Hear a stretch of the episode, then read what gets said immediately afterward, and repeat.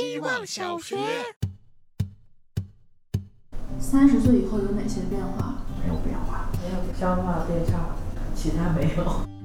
没有人去感慨怎么变成这样的，在一个正面的情况下去说。我比较小，就之前连跟人说话都困难，然后现在他沟通特别厉害。怎么成这样了？就是察觉自己的潜移默化，在往哪个方向走。十一月份跟我说的，可能说 八月份就想跟你分手了，但是我感觉不到。找到的是你。怎么这集是我的专场？大家好，这里是希望小学，校训是希望不要钱，课程是每天一分钟，课时是一个月。我们是一群坏老师，因为我们不会点评他们的作业，只想根据他们的作业随便聊一聊。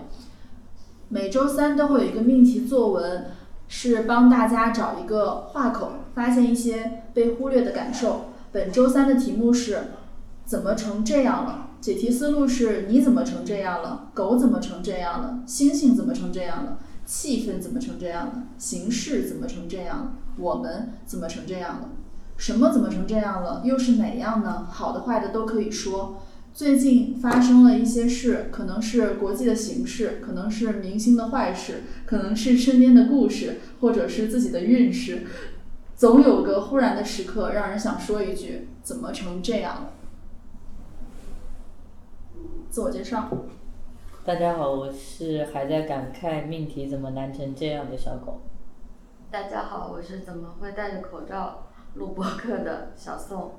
大家好，我是越吃越多，我怎么成这样了的小保姆。大家好，我是天天都是这样的天天。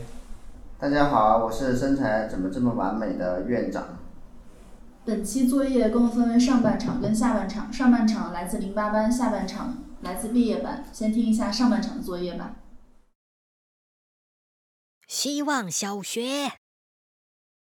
大家好，我是小伙儿。今天主题看起来蛮有意思，怎么成这样？有一种引发情绪波动之后的感慨，这个感慨可能有个反义词叫冷漠。反而这个话题让我更感兴趣。参加希望小学前几天啊，我就跟班主任说起，说 随着年龄跟阅历的增长，情绪波动阈值越来越高，自己呢也变得越来越冷漠，大部分的事情见怪不怪，可能这就是变老的前兆吧。说到这里，突然想起自己工作之后第一次拿年终奖的心情，非常非常激动，现在完全消失了。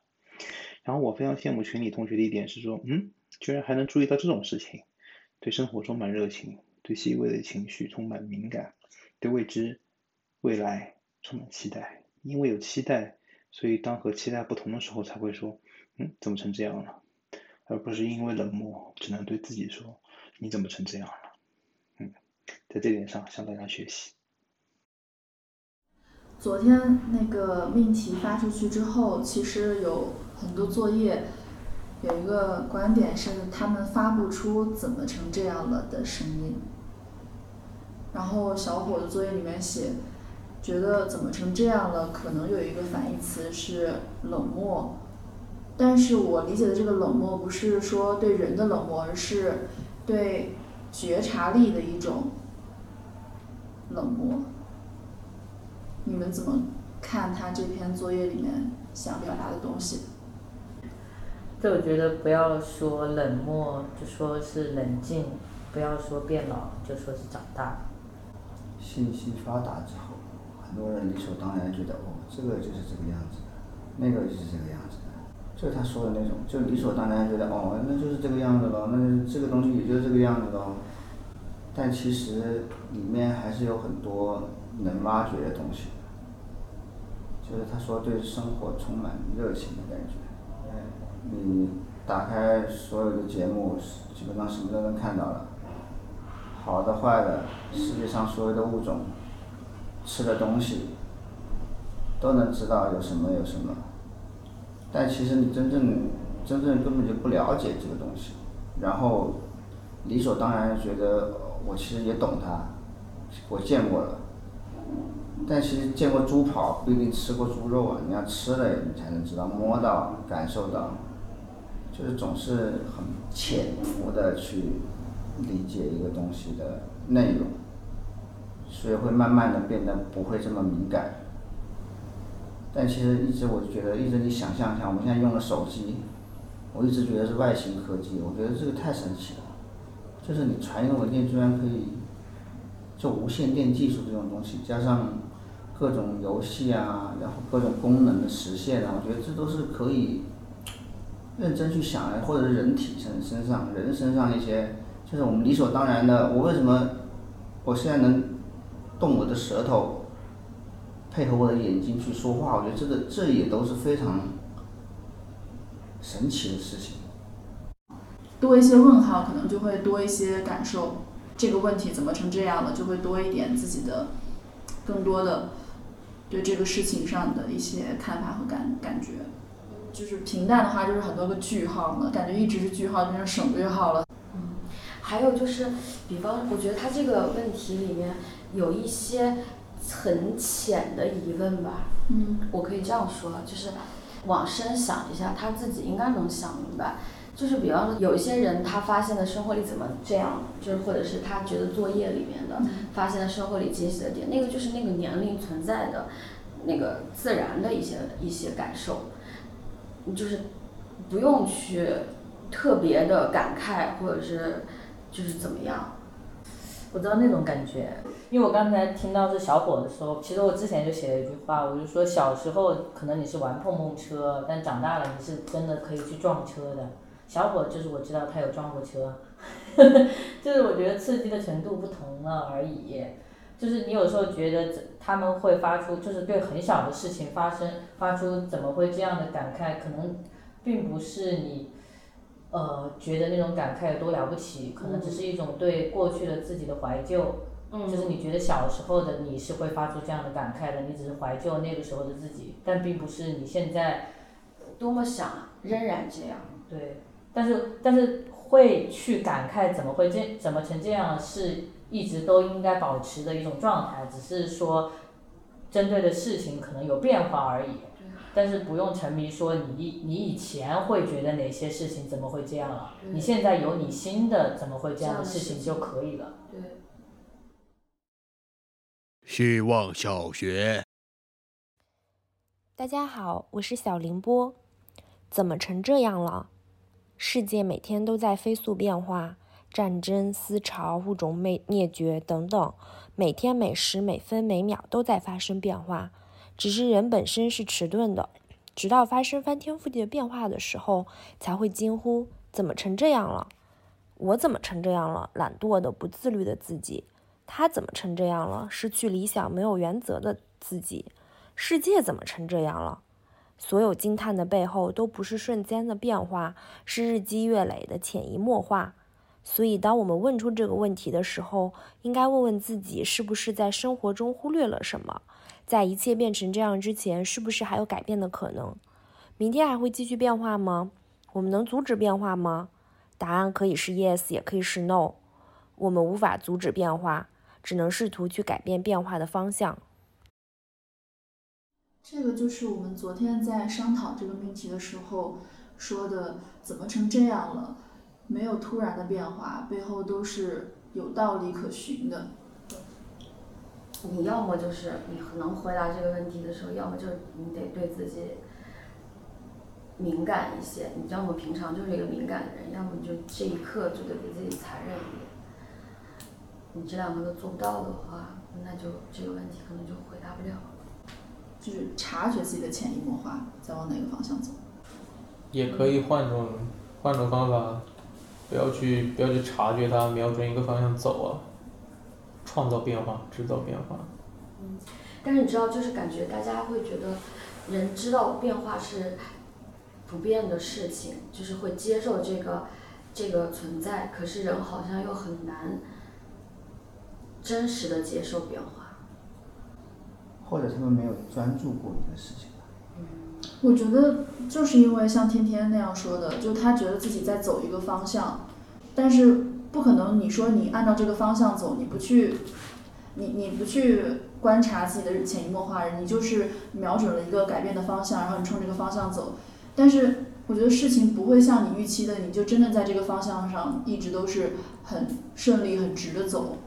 就肯定会歪或者是拐弯，然后发现自己哎跑到别的方向去了，所以他会有那个感觉，就是当那个变化发生的时候，他其实还是接受不了的。嗯，主被动要结合。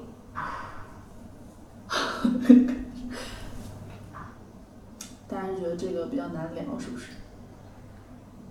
说的很大，比较概括的。有没有小的事情可以聊？对，我只想到当时那个 跟我分手的时候，我想当时我觉得怎么突然就这样，但对方可能十 十一月份跟我说的，可能说八月份就想跟你分手了，但是我感觉不到。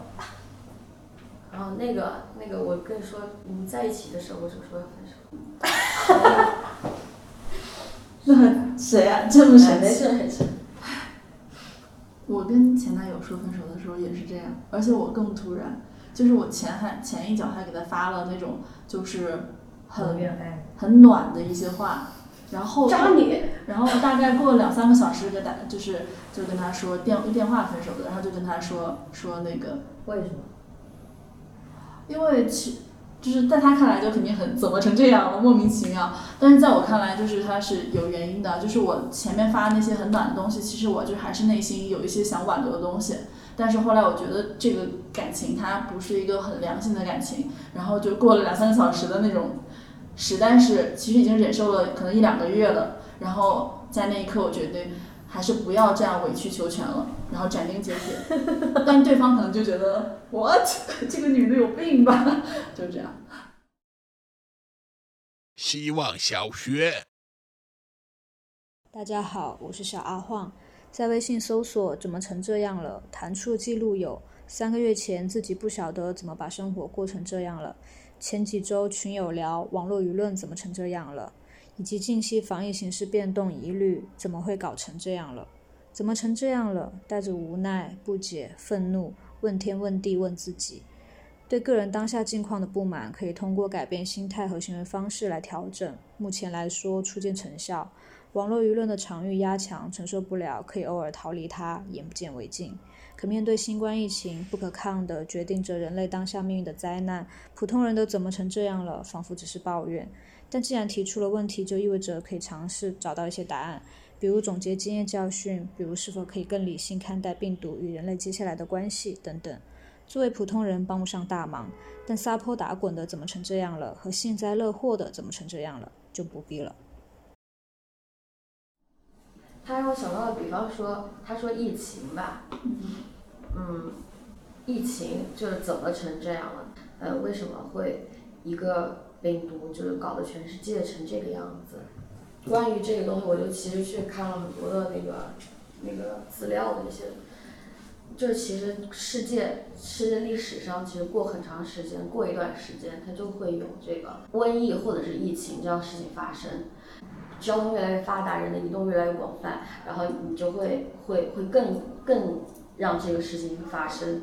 但是其实人，你就不要去去一方面人会觉得说这样是不是不好，但其实在这个的行进路行路程下，人其实已经控制得很好了。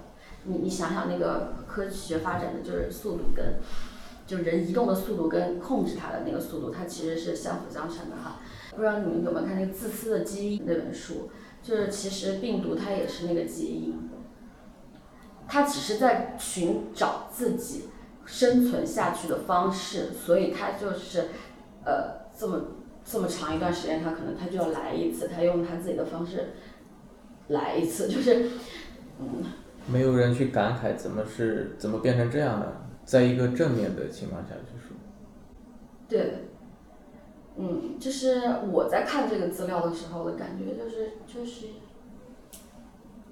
一个事情，一个比方说疫情糟糕的事情里面，也有很多正面的东西。嗯。嗯。没有好的怎么成这样啊？有啊。有啊。是吧？有啊，很多呀。举例啊。嗯。我今天早上还在想，出门的时候。之前不是有一句话说叫伸手要钱嘛，检查身上的手身身份证、手机、钥匙什么的。然后今天早上出门，我发现我带的东西是是手机、耳机、钥匙没了，身份证我也不需要。如果需要身份证的话，我有实名保。就发现很多东西是在变化的，就是出门的这个过程当中，就已经是我突然意识到钥匙已经消失了有一段时间了，怎么成这样了？那你这个是一个中性的，怎么成这样了？还是一个很方便呀好良性好的？很方便呀。你你说好的，比方说，就说我们最开始的时候，我们其实三个人不知道干什么的，就是就是因为我们三个都是创意嘛，然后没有 AE 啊，然后不会谈生意啊，也没有什么客户啊什么的是，我们在想怎么办呢？然后现在我们都能谈客户，都能就可能做了，就比方说 AE 我们最讨厌做沟通的事情，然后现在可能热爱上沟通了，在沟通里学到很多东西，比方小六之前连跟人说话都困难，然后现在他沟通特别厉害。怎么成这样了？我昨天还说应采儿，他说他最讨厌那个他在听解说里面，他说他最讨厌之前结婚前他最讨厌的女的就是就是家庭主妇，然后天天夸老公晒孩子没别的，然后后来他就是这样子的人，他觉得他觉得这样一点儿也不差。你可能变成了一个你觉得之前很自己不喜欢的一个样子，但是发现你其实幼稚的是你之前的自己。嗯，我的感觉就是这个顺序啊，就小伙就很像说，哎，怎么成这样了？是发出一个疑问，但很多人都发不出来，为啥呢？然后，然后小凌波是是去拆解怎么成这样了这个问题，就是他其实背后其实是有原因的，就是他在阐阐述这个怎么成这样了背后的一些潜移默化的东西。然后小小阿荒就很像是再往前又走了一步，就是怎么成这样了，那下一步怎么做？就我觉得如果有有这个他这个写的感受之后，肯定就是去解决，那还能怎么办呢？就什么亡羊补牢那些成语，不就是在说这些事情吗？好多以前成语，一个人来一个成语，亡羊补牢，嗯，刻舟求剑，对，类似这种东西，就是在说这个事情。坐井观天。我还可以隔岸观火。我觉得是未雨绸缪。嗯，这这这个环节好奇怪。挺好的，知知识的增长。复习了一下小学生的内容是吧？太补充了。你在干嘛？大智若愚，呆若木鸡，够了吧？很丰富了这个。你说成语对够了。笑死！听一下下一篇。希望小学。大家好，我是小学鸡。这个话题让我想到妈妈。上高中那会儿，学习很繁忙，早出晚归，周末补习，基本没时间看电视。偶尔吃饭时瞟两眼，节目经常停留在旅游卫视。妈妈说多看看外面的世界，以后去外面闯。现在就是曾经说的以后，我没有去很远的地方，只是从中原来到江浙沪，也不是闯。只是按部就班的上学、工作，平平无奇的生活，但妈妈却时常打电话叫我回家工作、回家生活。怎么会变成这样呢？有时我感觉妈妈把我当成一个游戏角色，她塑造了我，加了技能，练了级，甚至狠狠地氪了金。他派我出去打怪，却忘记了我可以不用随时回来。妈妈别伤心啊，回来的时候我已经是个练满级的英雄。他妈妈没有改变，他妈妈只是一直在关心他而已。嗯。他没有变成什么样，他妈妈一直是他妈妈的样子。对。我写的也是这个，我觉得就是。我也写的是有希望跟希望是不冲突的呀，孩子。我想是他妈其实一直没有变，就是他妈一直都希望他好，只是他妈小时候觉得好就是你要去外面，你要更大的见识的好。可能长大他在外面的时候，他妈觉得好就是我，就是希望你多被照顾一下。嗯。嗯，那沟通的过程只是让家长认识到什么真的是对我好。嗯嗯。但这个过程比较漫长，需要斗争。就好多那些不敢跟家里面出柜的人也是这种，就是妈妈得理解人是变化的，对吧？他让我想到一些跟父母的关系，跟父母的相处。你们有看那个十四岁女孩留下来的遗书嘛？就这两天转载比较多的那个，这就是一个十四岁的女孩，她实在是受不了父母对她的那种只有严厉没有爱。大晚上的时候，她就跳楼了。她跳楼自杀之前还留下了一张小纸条，说榻榻米我用鞋踩过，用抹布擦干净。就她还就很懂事的一个女孩，然后她还想到自己自杀，不想让这个房子变成凶宅呀，然后她会自己很谨慎。这一篇遗书，我我我其实也不知道它是真的还是假的，但是我觉得看完真的很很难受，就是你能感觉到她其实并也并不是一个小孩子，她的无理取闹或者她不懂事，真的能感觉到家庭关系的一些问题导致她做出这样的选择。昨天小学里面也有几个人作业里面提到了这个，然后正好借着小学鸡的这篇跟妈妈的关系，就想聊一聊。我只能说这确实是一个悲剧啊，但是我觉得这是在文化多元、越来越开放的过程中必然会发生的事情。嗯，就是你现在的文化还没有那么的健全，但是又在寻求多元以及发展。然后他在一个这个过程中，就是会诞生不断的这样的事情，因为有脱节跟不对称。这个十四岁的小孩，他肯定是，呃，在互联网下面长大的，他是千禧的这一代的，对吧？就是他，他看到的是更多的就是更好的教育方式，更松弛的。再极端一点想，连寺庙，寺庙，你说那些住持和尚。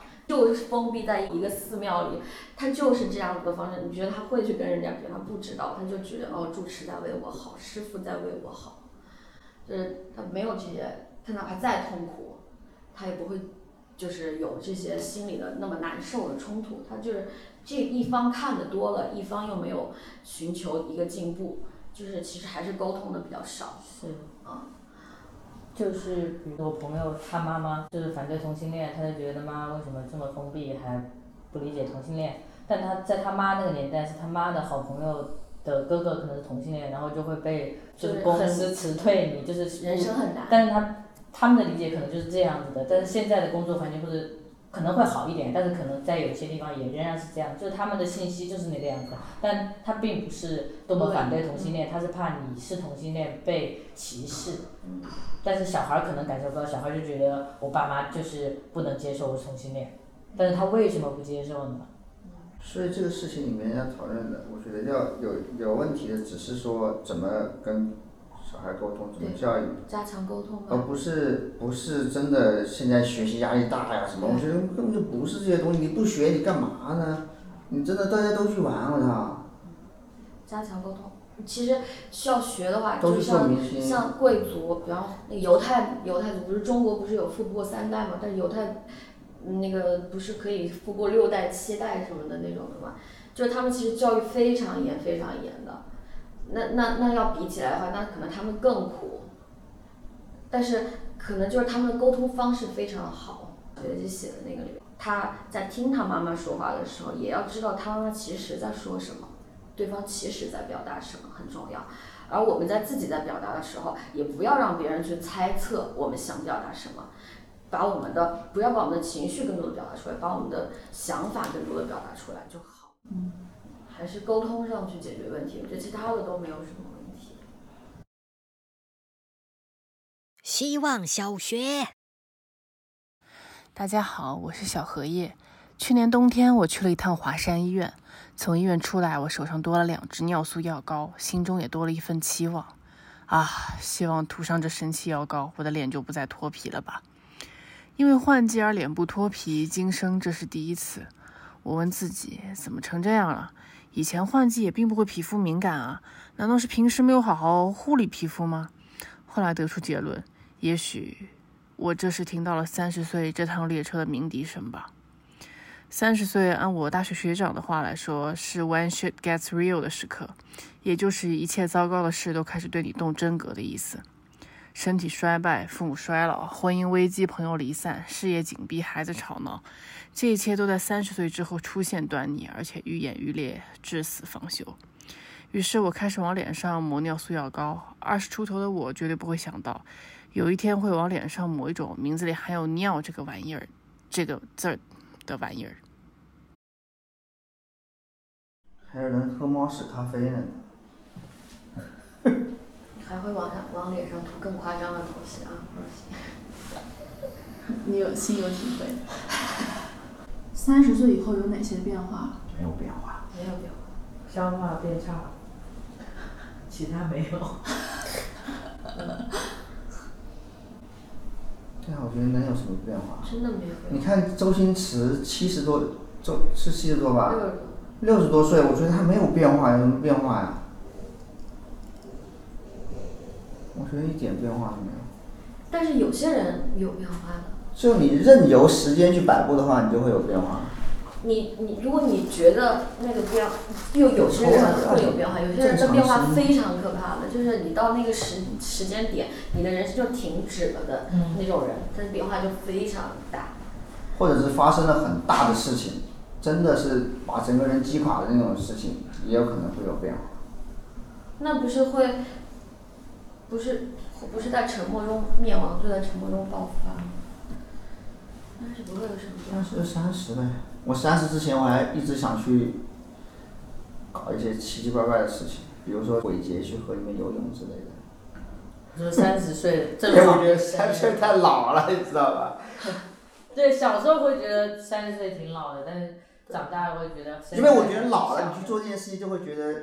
你只是胆子大，就是老了之后会能做了。只是我希望是年轻的时候把这个定定格在我在年轻的时候做的那种感觉。三十跟二十也差不多。是差不多的呀。二十跟十也差不多。那还是有差别的。怎么？这集是我的专场。毕业班啊。等一下，下面我们来听一下下半场的作业。希望小学。大家好，我是小春天。怎么成这样了？小时候和我一起爬树、陪我玩的小叔，初中时暗恋的班长大人，高中时换下校服给我穿的同桌，大学时对我说你是个很厉害的女孩的学长。如果没有互联网，我不会想到有一天我会疯狂转载关于普信、出轨、家暴等等关于男孩的负面词条。我不会想到我会因为杨笠的精彩作品和女孩疯狂讨论，并讽刺关于男孩的自负与自卑。我也不会想到自己对于从小到大认识的那些好男孩会开始有新的评判角度。过度亲密的小叔，亦或养大片鱼塘的学长，因为有了这样的言论和思想打底，我开始在认识每个男孩前，先用一系列的条件打量他。我们彼此都在因互联网上的言论变得敏感万分，怎么做才是对的？怎么做就会一不小心陷入不利于发展的方向。男生不再成为我心中能保护我的形象，而是带给了我更多次让我学会保护自己。但还是会有片刻恍惚间想问一句：男生怎么成这样了？还是我怎么成这样了？我觉得杨笠被误解了。不是他的一些段子的一些脱口秀的表达，让大家确实去反思这些问题，就包括男性的自信。那女性也自信呢？是啊，就是一些。女性也自卑啊，女性也很多养鱼的呀，哎呀，很多女海王对吧？你身边这么多好的人你不看，我操，老是看这些就是。看着我们公司这些臭鱼烂虾是吧？对呀，你老是看这些嘛，你身边真的有好的人，你就珍惜就好了呀。你不，我真真实感觉就是 忍不住。但是我跟你说很。就比如说，好多人跟我说什么现在年轻人怎么样怎么样，我能感受到现在的年轻人浮躁，但我觉得他们也很拼。你要看到很多面的呀，而不是说只是自己的那个。年轻人不浮躁，什么人浮躁？对啊。新闻总是会把一点点的负面的新闻，然后放到天大，然后这个新闻火了，然后接下来这样一连串的新闻就会爆出来。你说这些事这些事情在现在以前不发生吗？不，这些事情每天都在发生，现在成为了一一种新闻潮流，所以说大家觉得这种事情一下对，就是大家觉得这种事情一下子躲起来，其实没有，随时都在存在。说不定还少了呢。所以要勇敢一点，这个小春天。那我们来听下一篇。希望小学。大家好，我是小觉。记得微信刚出拍一拍功能的时候，我也很费解。都点开对话框了，有什么话还不能直接说吗？用文字具体表达的机会，因为表情包太好用，已经消解掉很多。为什么还要再来一个拍一拍？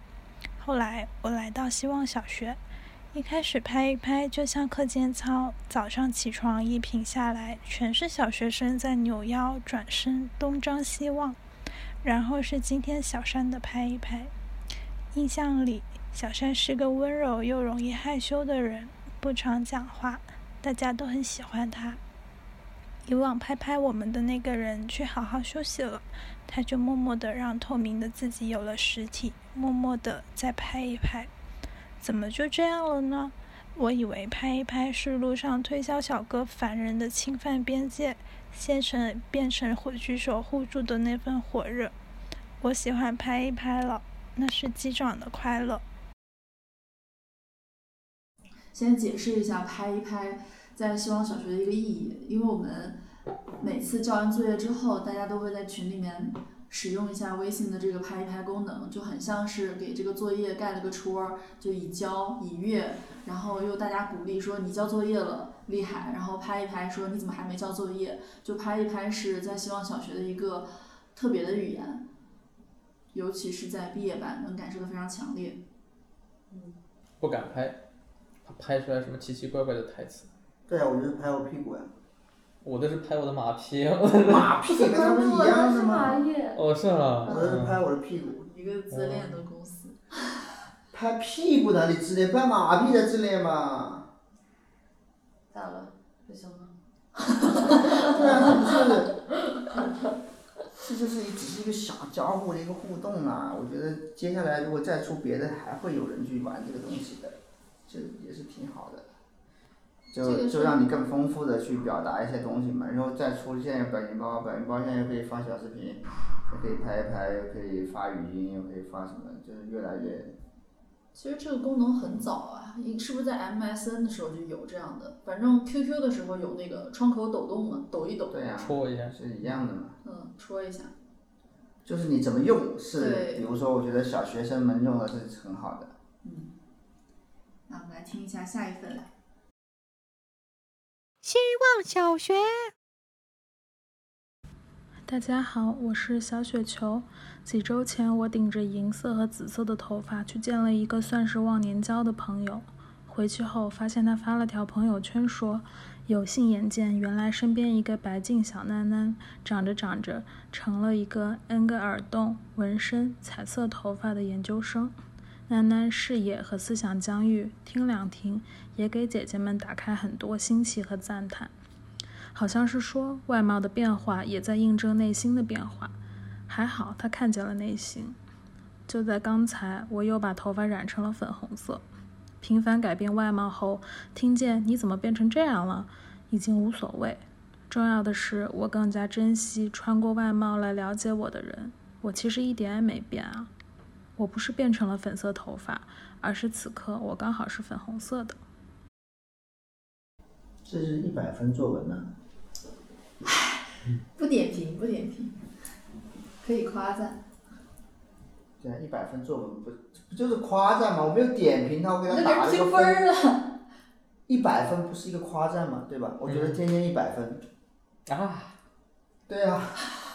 天天说不够，我两百分。是呀。我以前在学校的时候，就是因为我人缘还挺好的，就是全年级的人就是都认识我的那种。嗯。然后呢，就是玩的很比较很多的人都都会都认识。然后有一次考试的时候，就赶迟到了，然后赶忙赶的往那个考场里冲。这路上就碰到了一个混混，就也是一个我认识的人。他说你在哪个考场？我说我在是那个第一考场。他说你在第一考场。他就觉得看不出来我成成绩好。嗯。他觉得我是渣子。嗯，会有这样的？就觉得我是渣子，你知道，认识我的就是朋友不认不了解我的人，就是觉得我是学渣。然后但其实我前年年级前几名，好烦。还有你长得丑的话，别人就会觉得学习特别你一定有才华，但就是长得长得丑也没有才华不行吗？嗯。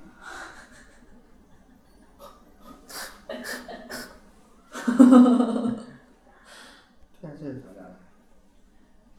嗯嗯，那 啥？这 还聊聊？你刚刚说希就是希不希望别人穿过外貌去了解你内心？主要是到那一刻，就在考场外碰到那个人，他们那么说一个，我我我没有这种希望，我就觉得你就是认识你平常知道的我就好了。对。就是你怎么你该怎么感受到我就怎么感受到我，我觉得我跟你的认识跟我的成绩无关。就是，就是那种感觉，我不需要你多么深入的了解我是一个什么样。我有很多面，嗯，就是那种感觉，我不需要说。但是能有这样的人也是很好，就是能愿意去，其实他只是有一个，我觉得是一个写作上面的技巧吧，就是他写的什么。珍惜穿过外貌了解我的人，其实无论你什么外貌，我觉得愿意了解你的人都值得珍惜。外貌，对啊，你说外貌。就愿意了解的人都值得珍惜，就不用。我觉得扯到外貌上面是是一个写作手法。但我觉得，如果就是一个人了解你内心太深入，也很吓人。我觉得。挺吓人的。那不是正常的吗？嗯，就是交流久了一定会一直往下了解啊。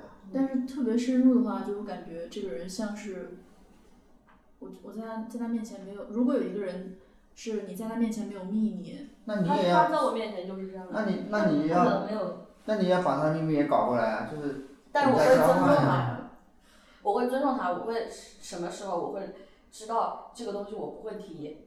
等价交换就完了。我会知道，我哪怕知道了，我也会装作不知道。对啊，那我对你也是这样。是啊，就是这样子的呀，这没什么，我觉得这是非常安全这种感觉，特别信任这种这种感觉。相反是信任，一点都不可怕。你说的那种应该是带着目的去了解人吧？那是另外一回事了。你自己都搞不清楚自己，别人能搞得这么清楚吗？嗯。有什么害怕的？嗯。我觉得他真的搞不清。好，下一篇，再往下再说就第二人身攻击了。我从来没有攻击过你，好不好？好。你自己把子弹一起揽在了自己身上。我的天，还有这种人！子弹来子子弹跑歪了，我还给夹过来，然后。快下一篇。好。希望小学。大家好，我是小 A B C D E F G。就在我思考怎么会这样，今天的命题作文怎么会这样难的时候，我看到了张文宏医生的微博发文。我们习惯了晋升的偶像、发广告的偶像、综艺营业的偶像，习惯了喊口号的英雄，习惯了被消失的榜样。把这篇微博转发给女朋友的时候，我的转发语是：“这个人好棒啊，就是特别像个人。”所以怎么会这样？我正在赞颂一种像个人的品质。不管自己是否身在漩涡中，是否被捧在高山上，是否被踩在了脚底下，还能用同理心感受他人，打开自己的感官对待这个世界，承认自己是一个人。这样说起来很怪，内在的认知和外在表现是一个人，好像在今天是一个值得说出“怎么会这样的事”。嗯，怎么会这样？张文宏那个，我就只记得一句话，他说的，他就说不管别人说什么，我只我都会继续认真的做我自己的事情。就就那个热点里面，其他的我我都不记得了，我就只记得这句话，就这句话印象很深。我觉得这就是做事情的人。就是我们习惯了，习惯了晋升的偶像、发广告的偶像、综艺营业的偶像，习惯了。喊口号的英雄习惯了被消失的榜样。张文宏他也是一个人民的偶像，可以说是。特种兵。顶流。就是你们，你们内心界定的偶像是什么样子的？值得尊敬的人。嗯，你我爸也是中文有点 bug，就是在于其实这些是，不是？我觉得那些可能是艺人，他不是偶像，哦他只是艺人而已。你只是喜欢这个人，比如说外貌或者他跳舞好看，我觉得他是艺人。就是他们以前说的戏子，或者是那种，就是他有一个特技的一个东西，他是艺人，但他并不是偶像。偶像，我觉得真的得是那种有真的有建树的，有影响力。对，有影响力的人才应该成为偶像。就是慢慢的他，我觉得就是一个，因为本身这个东西可能之前不是中国那边来的吧，我不知道。然后变成了，然后慢慢是 idol，就是偶像。啊，对，这这这这我是可以理解，我觉得这这描述的还比较准确了。就是他是艺人，他不是偶像。但对于我来说，艺人也可以成为偶像。就他比如说突破了一些东西，我觉得他可以成为偶像。但是不是所有艺人都应该叫偶像？但是我觉得他说这个点是很好的呀，就是有很多值得关注的事情，我们没有关注，然后被一些这些很多很多很杂的东西控制了时间和空间。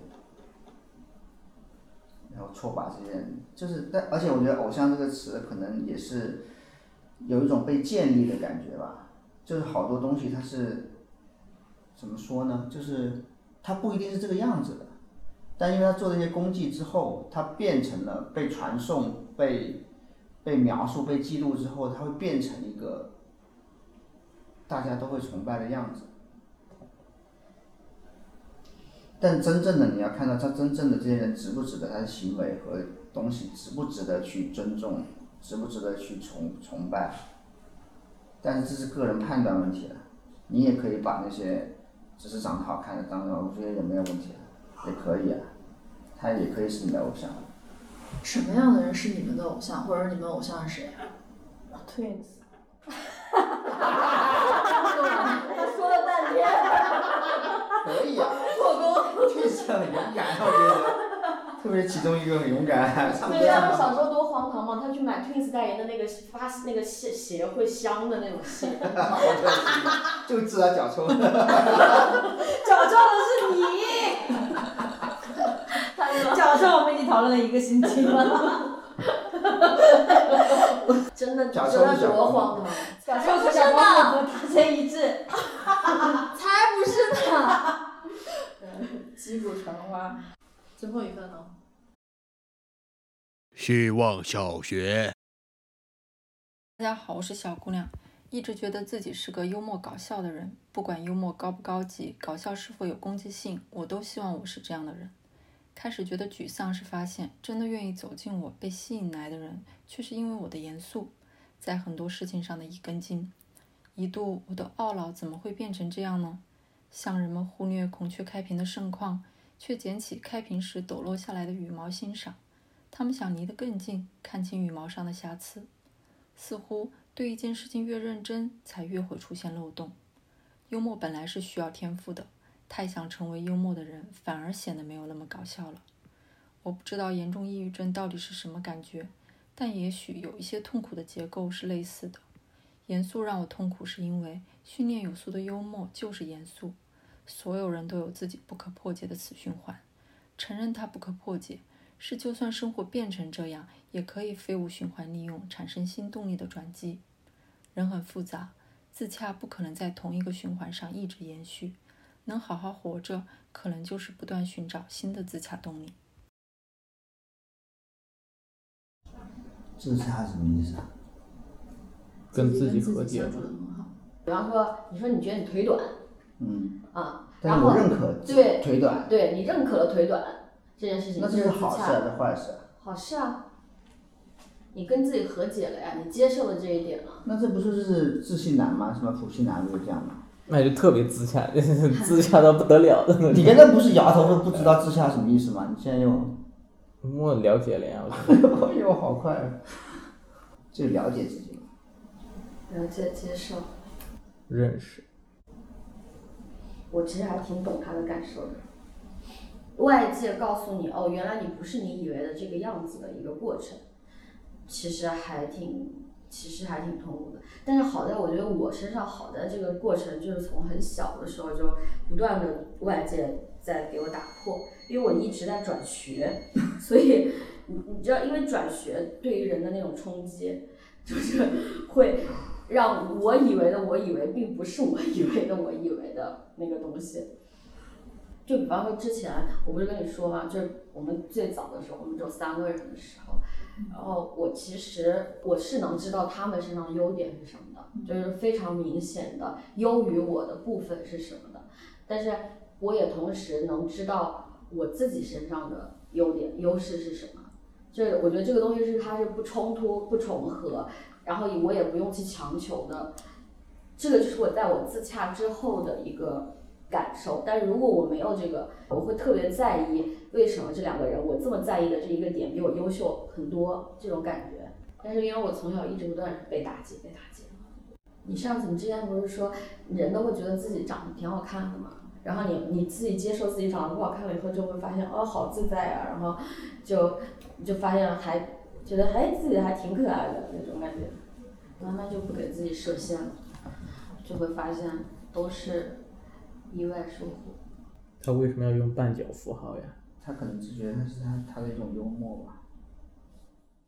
这期互动话题大家想问啥呀？他们之前互动话题都不互动的，这期不要有互动话题。让你们不互动，互动话题没了。就这样，花老师就是这样。你偶像是谁？周恩来。以前是鲁迅，但是鲁迅后来，嗯，我觉得他太文艺了。后来是毕加索。然后毕加索觉得他太有才，就是他太靠才华了。然后是埃米纳姆，因为埃米纳姆又变老了。现在，行了行了。